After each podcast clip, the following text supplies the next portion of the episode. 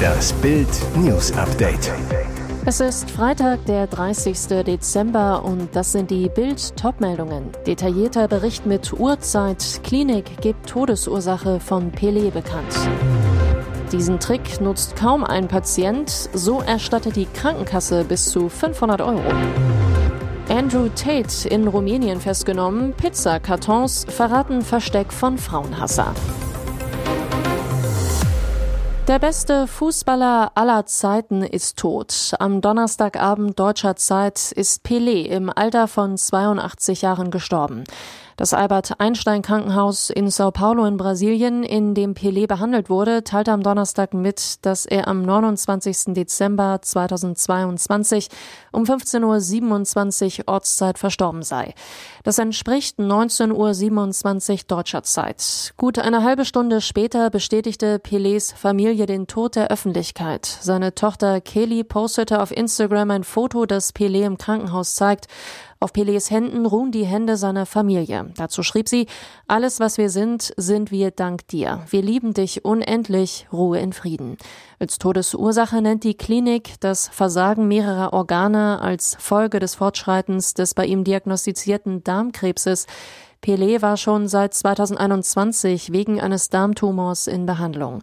Weil sich sein Zustand vor den Feiertagen verschlechtert hatte, musste er auch die Weihnachtsfeiertage im Krankenhaus verbringen. Seine Familie war stets bei ihm, wie auch bis zum Ende. Die Legende starb in den Armen seiner Liebsten.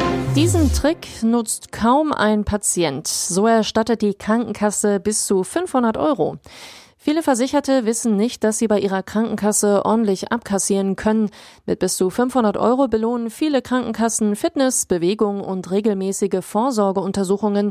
Aber nur rund 8 Prozent der Kassenpatienten haben sich 2021 eine Bonusprämie abgeholt. Krankenkassenexperte Thomas Lemke, Geschäftsführer des Deutschen Finanzservice-Instituts zu Bild. Da wird teilweise richtig viel bezahlt, aber es wird kaum genutzt. Exklusiv für Bild hat das DFSI die Krankenkassen mit den besten Bonusprogrammen ausgewertet. Dabei ist nicht nur die Höhe der Prämie entscheidend, sondern auch wie viele Einzelmaßnahmen, also zum Beispiel Mitgliedschaft im Fitnessstudio oder Sportverein, Vorsorgeuntersuchungen und Co. im Jahr nachgewiesen werden müssen. Lemke, zu viele Maßnahmen sind unrealistisch. Auch wichtig zu wissen, mitversicherte Familienmitglieder können ebenfalls Bonuspunkte sammeln. Und wo es welche Prämien gibt, das lesen Sie auf Bild.de. Er ist frauenfeindlich, ignorant und sehr, sehr blöd. Ex-Kickboxer und Internetprolet Andrew Tate könnte bald viel Zeit haben, um im Gefängnis über seine Ansichten nachzudenken. Der 1,90 Meter Hühne und sein jüngerer Bruder Tristan wurden am Donnerstagabend in Bukarest, Rumänien, vorübergehend festgenommen. Die Vorwürfe wiegen schwer. Die Polizei wirft den Brüdern Menschenhandel und mehrfache Vergewaltigung vor. Offenbar brachte ein Streit mit Greta Thunberg die Ermittler auf die Spur. Was hat Thünberg mit einem muskelbepackten Internetangeber zu tun? Nichts. Bis zum 27. Dezember. Da twitterte Tate ein Foto von seinem Bugatti an einer Tankstelle. Er schrieb, er habe 33 Autos. Dann fragte er nach Thünbergs Mailadresse, um ihr eine Auflistung seiner Luxuskarossen zu schicken. Eine plumpe Provokation. Thünberg konterte, bekam für ihren Tweet mehr als drei Millionen gefällt mir. Eine haushohe Niederlage, die der Frauenfeind nicht auf sich sitzen lassen konnte. Er postete ein zweiminütiges Video. Darin faselt er wirre Gedanken und verlangt Pizzen, deren Kartons nicht recycelt sein sollen. Die Pizzen werden prompt vor der Kamera abgelegt und auf den Kartons ist deutlich der Schriftzug Jerry's Pizza lesbar, eine Fastfood-Kette, die es nur in Rumänien gibt. Nach übereinstimmenden Medienberichten bemerkten das auch rumänische Ermittler, die die Tate-Brüder schon vorher auf dem Radar hatten. Das erste Rätsel im tragischen Todesfall um Opernsängerin Friederike ist gelöst. Friedi, wie ihre Freunde sie liebevoll nannten, musste nicht, wie zunächst befürchtet, stundenlang am Straßenrand leiden. Sie verstarb sofort nach dem Unfall, erklärte eine Polizeisprecherin. Das hat die Obduktion ergeben. Die 23-Jährige war in der Nacht zum Montag in Malchin in Mecklenburg-Vorpommern von einem Auto erfasst und liegen gelassen worden. Später hatte sich eine Frau bei der Polizei gemeldet, die offenbar für den Unfall verantwortlich ist. Demnach hatte die Fahrerin ausgesagt, lediglich einen Knall wahrgenommen zu haben, nicht aber einen Aufprall. Erst durch die Berichte in den Medien sei der 21-Jährigen der Verdacht gekommen, die Unfall Verursacherin zu sein. Wird ihr das Gegenteil bewiesen, drohen ihr wegen Fahrerflucht und fahrlässiger Tötung mehrere Jahre Haft. Ersten Ermittlungen zufolge gibt es am sichergestellten VW Golf der Neubrandenburgerin Spuren und starke Beschädigungen, die zum Unfall und den Verletzungen am Opfer passen. Ein Passant hatte die Leiche am Morgen des zweiten Weihnachtsfeiertages gefunden und die Rettungskräfte alarmiert. Die Tote hatte da schon mehrere Stunden im Freien gelegen. Und jetzt weitere wichtige Meldungen des Tages vom Bild Newsdesk. Riesige Schlangen bildeten sich gestern vor den Supermärkten und Feuerwerksgeschäften im ganzen Land. Nach zwei Jahren Böllerverbot wegen Corona darf wieder geknallt werden. Und Deutschland ist im Böllerrausch. 0 Uhr, Gewerbegebiet Ostring in Herten. Vor der Tür zum Verkaufsraum vom Westfälischen Feuerwerk hat sich eine lange Schlange gebildet. Seit Donnerstag können Privatleute endlich wieder offiziell Feuerwerksartikel kaufen. Zwei Jahre lang war die Abgabe wegen Corona verboten. Für John Mattea, 19, ist der Böller-Einkauf nach zwei Jahren Flaute ein Highlight. Mit Freunden steht er in der mitternächtlichen Warteschlange. Bewaffnet mit Pizza zelebrieren sie den Countdown zum Böllerkauf. Ich konnte einfach nicht bis morgen früh warten, sagt John. Und auch in der Hauptstadt herrschte Ausnahmezustand. Der Berliner Ronny, 20, kampierte 13 Stunden vor dem Pyrotechnik-Fachgeschäft Vitrine. Er will 4000 Euro für Böller und Raketen ausgeben. Zum Verkaufsstart um Mitternacht war die Schlange hier 200 Meter lang. Angst vor neuer Coronavirus-Mutation. Warum lassen wir China-Flugzeuge noch landen? Diese Woche landeten in Mailand zwei Flieger aus China. Rund die Hälfte aller Passagiere war Corona-positiv.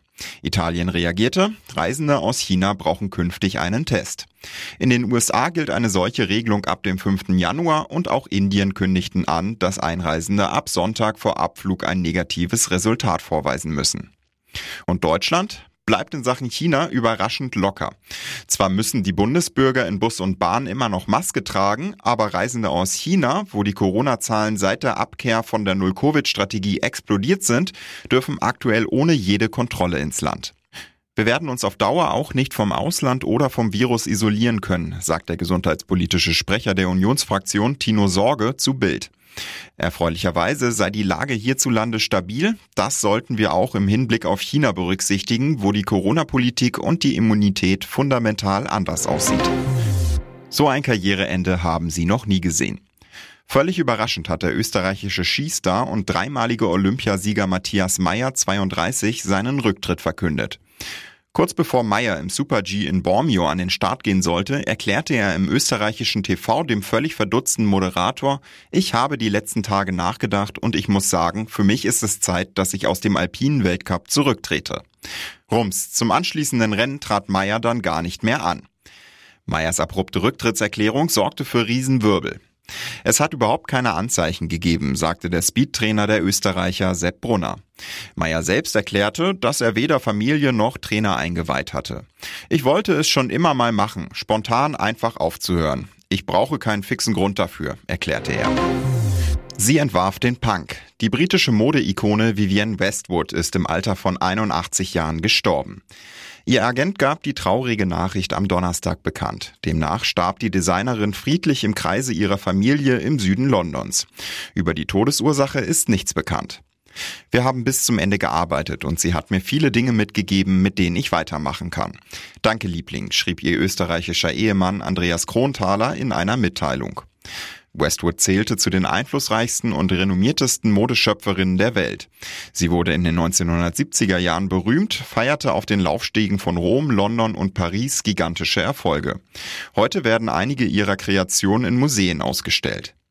In der Modeszene galt die Britin als Wegbereiterin des Punk. Sie und ihr früherer Partner Malcolm McLaren, Manager der Sex Pistols, betrieben zwischen 1974 und 76 das legendäre Geschäft Sex in London. Über Jahrzehnte baute Westwood ihr Imperium auf. Heute gibt es Boutiquen in Großbritannien, Frankreich, Italien, Amerika und Asien.